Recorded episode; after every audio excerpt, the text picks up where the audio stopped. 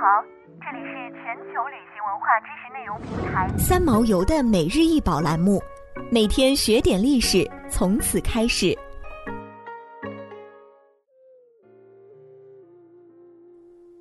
贾湖骨笛，骨笛长二十三点一厘米，该骨笛是用丹顶鹤的尺骨管制成，磨制精细，七孔，在第六孔与第七孔之间有一小孔，经测音可以发两变音，因为调整第七孔发音而钻的调音孔。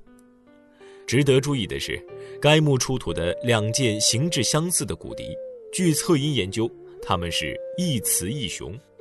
印证了中国自古雌雄笛的传统。此笛经试奏，证明是一种竖吹骨笛，也是后世竖笛或洞箫类乐器的祖型。当时的人们利用此笛吹奏出有节奏的音符，以此表达对生活的感受和对神灵的尊敬。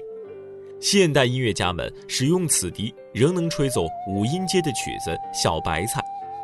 第一批骨笛刚出土时。均烧残，在其一侧管壁建有七个圆形穿孔，考古学家将其按穿孔骨管来记录。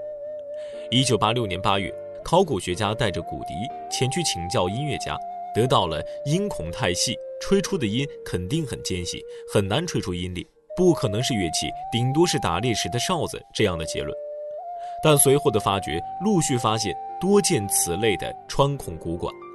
直到一九八七年五月清理第二百八十二号墓时，发现墓主人左股骨内侧放置的一只完整无损的穿孔骨管，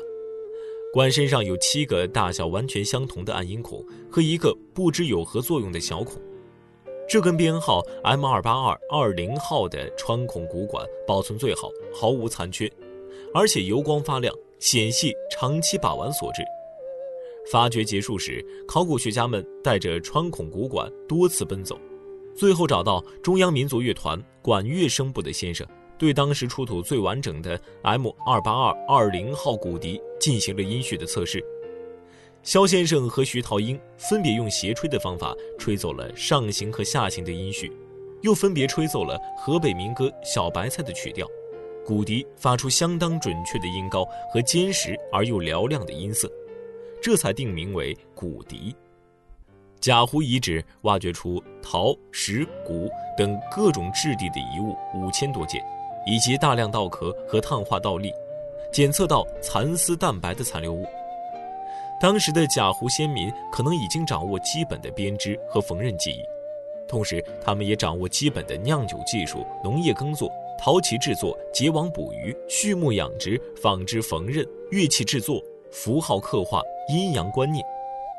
扑朔迷离的远古神话，在贾湖一一成了事实。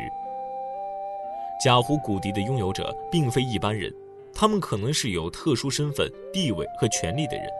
比如聚落的巫师、酋长、祭司等。在数百座贾湖墓葬中，有骨笛的墓葬仅占一小部分，但规模都很大，陪葬品都很丰富。同时发现有龟甲、插行器等巫术性质的器具存在，墓主人均为壮年男性。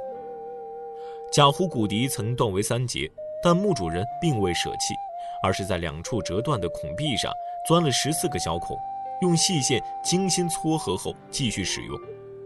可见它即使不是墓主人的祖先所传，也是墓主人生前的骨笛精品。在原始聚落中，骨笛必然不是单纯的乐器。它或是召唤狩猎的响器，可以用乐音来与神人沟通，述说整个氏族的心声和诉求。大量史料表明，音乐在原始社会中与宗教、祭祀等的活动紧密相关。音乐的音阶音调进化，源于远古人类对未知自然认知的深入、情感的多重表达，以及与万物神灵的交流方式。贾湖骨笛。是我国目前出土年代最早的乐器实物，更是世界最早可吹奏的乐器。它不仅远远早于美索不达米亚的乌尔古墓出土的笛子，已比古埃及第一王朝时期陶制器皿状笛子和在化妆板上刻画的类似后世阿拉伯竹笛的笛子形象要早两千年，被称为世界笛子的鼻祖。这一批精致骨笛把中国七声音阶的历史提前到八千年前。事实证明，贾湖骨笛不仅能够演奏传统的五声或七声调式的乐曲，而且能够演奏富含变化音的少数民族或国外乐曲。它的出土改写了先秦音乐史乃至整部中国音乐史，具有无可比拟的重要地位和价值。想要鉴赏国宝高清大图，欢迎下载三毛游 App，更多宝贝等着您。